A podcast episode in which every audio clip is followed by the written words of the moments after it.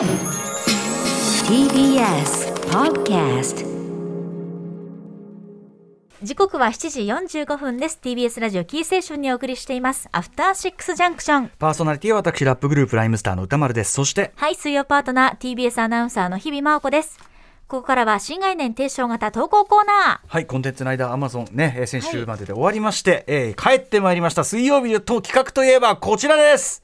映画館。それは最後のフロンティアこれはアトロクリスナーが数々の映画館を渡り歩きそこで出会った人間や体験したエピソードを紹介する驚異の投稿コーナーである題してシアター一期一会このコーナーは映画館で出会った人や目撃した珍事件などなど皆さんが映画館で体験したエピソードを募集するコーナーです。久しぶりですあのシアター一期一会。おーって私言っちゃった今。本物だよ。ね結構ぶりですからね。ですね本当にまあこの間も僕年末年始ね当然ムービーウォッチメン、ええ。えーのやつ含めね映画館行きますけどやっぱその度に映画館の反応ねあのウォッチメンの中でも言ってますけど今週のあのドントルックアップ、はい。もちろんネットフリックスでも見られるんですが映画館でもやっていて映画館に行くとやっぱりね映画館なりの反応があってすごく良かったんですよね。り。これはちょっとあの、はい、金曜のあのウォッチメンの中で言いますけど頭のところで。言いますけどね、ええ。はい、やっぱり映画館行くもんだないいなっていうふうにね。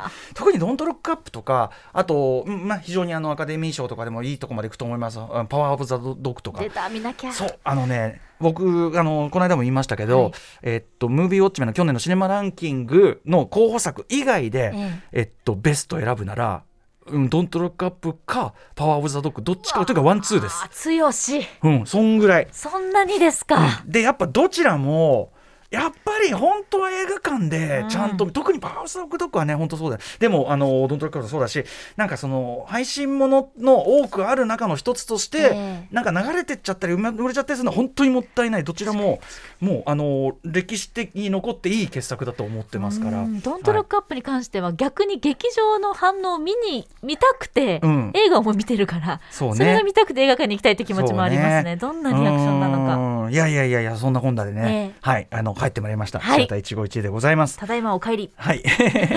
自分に言いましたっていうね。はい。では早速いきますね。えーっと、ミシェルガン・エレファントカシマシ男さんからいただいたシアター一期一会です。先日東宝シネマズの上映前に流れる予告 CM シネマチャンネルのナビゲーターを9年間務めてきた、えー山崎宏奈さんが卒業されました。この番組でもね触れましたね。東宝シネマズで映画を見るたびにスクリーンに現れる山崎さん、当たり前の景色が変わるようなそんな寂しさをなんとなく感じつつ思い出したことがあります。それはかつて横浜東宝会館という映画館で流れていた横浜トヨペットという会社の CM です。だから横浜のトヨタのねあれなのかな、この CM はこの会社で以前本当に社員として働いていた小松正夫さん亡れてしまいましたこれね。コメディアンの、えー小松正夫さんが出演しているものでオープンカーに乗って陽金小松正夫さんが現れ僕はねここのトップセールストップセールスマンでしたと話すと小松さんが当時最下位の成績だったというグラフが書かれたボードを社長が持ってきて小松さんが慌ててそのボードを隠しながら怖いですね怖いですねと淀川長春さんのモノマネをしてごまかすというもの。ジャッキー・チェン作品やドラえもんなど見に行くたびに現れる小松さん。小松さんが出てくるとそろそろ映画が始まると気分が上がるのはもちろん小松さんのあっけらかんとした明るさも楽しくてテレビに小松さんが映ると映画のおじさんだと叫ぶくらいお幼い頃から見ていたのですがある意味だから淀川さんとミックスされた、ね。うん。私が高校生になった頃にその CM は流されなくなり高校を卒業する頃には東、えー横浜東宝会館も閉館してしまいましただから横浜のあたりでは流れてたのかもしれないですね当時そのある時期まではね。ですね。今回の山崎宏太さんの卒業で思い出しこうやってメールを書いているとどんな映画よりももう一度大きなスクリーンで流してほしいのはこの CM であの陽気な映画館を大好きな居場所にしてくれた小松正夫さんにまた会いたいんだよなと、えー気づきました、えー、一昨年の小松さんの訃報を聞いた時には流れなかった涙が少し出てしまいました。いや映画館って本当にいいものですねというね確かにその映画館で流れるその映画そのものじゃなくてその前に流れるものともやっぱり映画体験もちろんセットで、おそらくこのね横浜トヨペットの CM はこの時期にはねテレビなり何なりでも流れてたのかもしれないですけど、ええ。横浜その徒歩だけではなくね。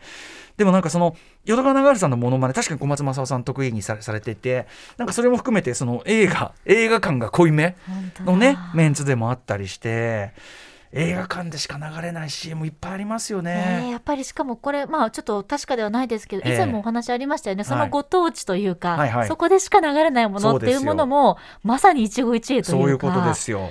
ねえそれを大きなスクリーンで見るとまたテレビと全く違うでしょうし。僕はだからその例えばですよ、まあ、今もうとにかくこういうのですぐ思い出すのはあのコマーシャル、えーこれはあの銀座のあたりで映画を見てますとね、ええ。まあ、あの辺に店舗があったからなんですけど、はい2人の青年が、まあ、いろんなパターンあると思うけど僕が記憶に残ってるのは2人の青年が自転車に乗って向こうに去っていく後ろ姿。これをちょっとスロー目で捉えてるんですね、うんうん。で2人のセリフと思われる声がかぶさる。ええ。レコードどうした？売っちゃったよ。ハンターね、あの レコ中古レコード店、うん。何それ。中古レコード店ハンターの CM があの月屋橋のあたりにあったんで、うん、それもあって多分あの辺の映画館だとよく入ってたんだと思うんですめちゃよね。くちゃだから本当にご当地 CM、うん、レコードどうした？売っちゃったよ。ハンター これですよね。それはもう一期一会ですわ。そうなんですよ。見たことないそうでですすよ。よねライムほとんどの方がね。あのライムスターおなじみのそのもう2といえばカーナあれで言うとな なんかハンター的なワードが出てくるととりあえず誰からともなくハンター!とりあえず言いますからこれはもう間違いえなく。それ皆さん見てなくても言うってことですか？いやいやあのみんなやっぱ見たことあって。連中っていうか特にね DJ チームとかあの、ええ。マミディとかその音作るチームはレコードをディグするんで。ああそこそこそこ。であのあいつらあのガードマンのねバイトしてたんで、あの二人は、ガードマンのバイトで多分すき家橋のあたりによく行ってその帰りにその確かもらった金を給料のももらった金をそのままハンターに落とすと。あー。ハンターで掘るそういうサイクルできててその流れでハンターこれ出てたわけですよ。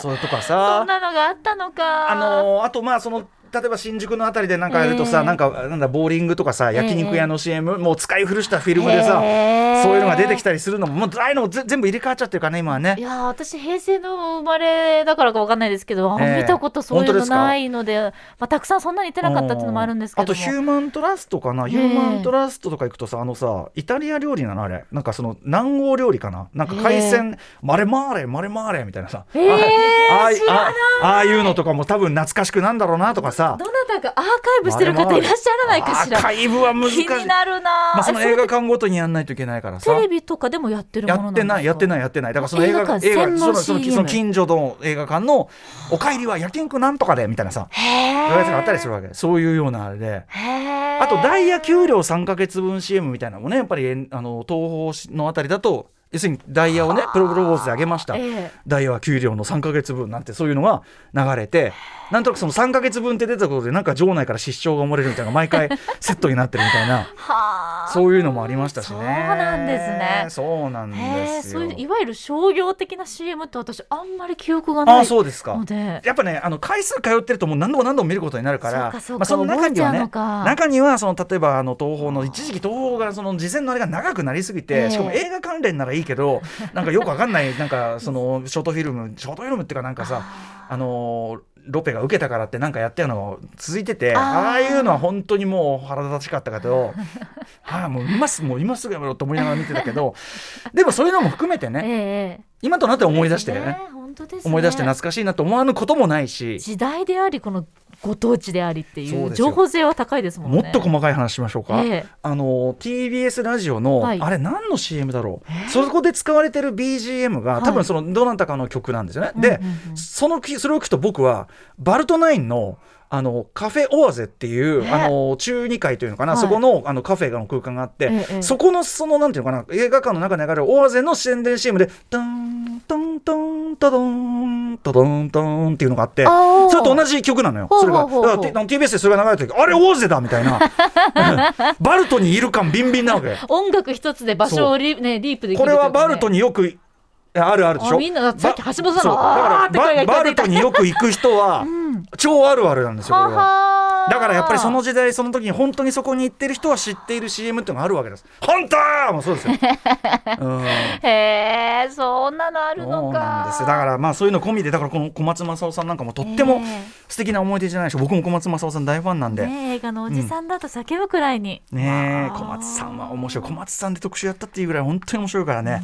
はいというようなことで、えーシアター一期一会。もう今日はこんぐらいですかね。こんぐらいありがとうございます。早速ねすいません。話しすぎて。だから人の話聞くと自分の扉が多分ねこれで多分開いた扉いっぱいあると思うよ。映画が始まる前の、ええ。俺が言ってるマレマーレだって多分分かる人いっぱいいると思うから。マレマレマーレマレマーレ。分 かんだろマレマーレ映画館に行ってりゃ分かんだろそれがさ。うん。とかそういうのがちょっとひ扉を開いてしまった可能性ありますからね、えー扉が開いた音がしたような気がいたします。うん。はい。ということで募集してます。はーい。宛先は歌丸アットマーク tbs.co.jp までです。ぜひ今回にいただいたメールのように、どこの映画館で体験した出来事なのか、特にそういった CM なんかはご当地性も高いと思いますので、そうですねできる限り具体的なお名前も教えていただけたら嬉しいです。メールが採用された方には番組ステッカー差し上げています。ここまで新概念提唱型投稿コーナー、本日水曜日はシアター151でした。After Six Junction.